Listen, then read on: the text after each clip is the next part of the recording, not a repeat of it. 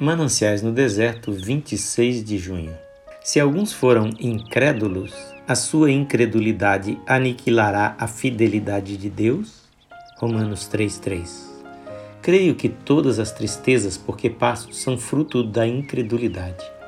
Se eu sempre cresce que todo o passado está perdoado, que há suficiência de poder para o presente e que o futuro está cheio de esperança, como poderia deixar de ser feliz? Pois esses fatos são imutáveis e não se alteram com as minhas oscilações, nem falham porque eu, por incredulidade, tropeço ante a promessa. Eles permanecem firmes e claros, seus picos tocam a eternidade, suas bases estão alicerçadas na rocha de Deus. O Monte Branco não se torna em névoa ou miragem porque o alpinista está com vertigens. James Smithan Será de admirar que a resposta não venha se por incredulidade nós vacilamos diante da promessa de Deus?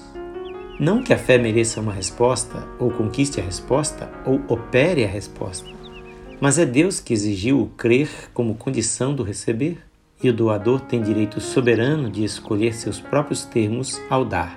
Samuel Hart. O incrédulo argumenta: como pode ser isto ou aquilo?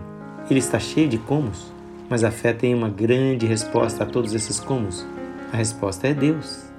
Ninguém realiza tanto e em tão pouco tempo como quando está orando. Alguém já disse: se surgisse na terra um homem que cresce inteiramente, a história do mundo poderia mudar. E essas palavras estão de acordo com o pensamento do Senhor Jesus expresso em seus ensinamentos sobre a oração. Você não quer, pela providência e direção de Deus, ser esta pessoa?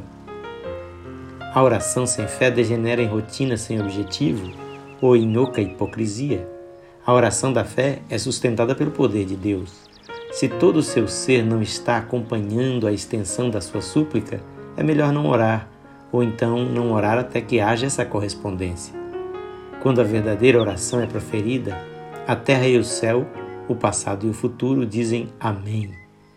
Era assim que Cristo orava. Nada está fora do alcance da oração, exceto o que está fora da vontade de Deus. Que Jesus te abençoe.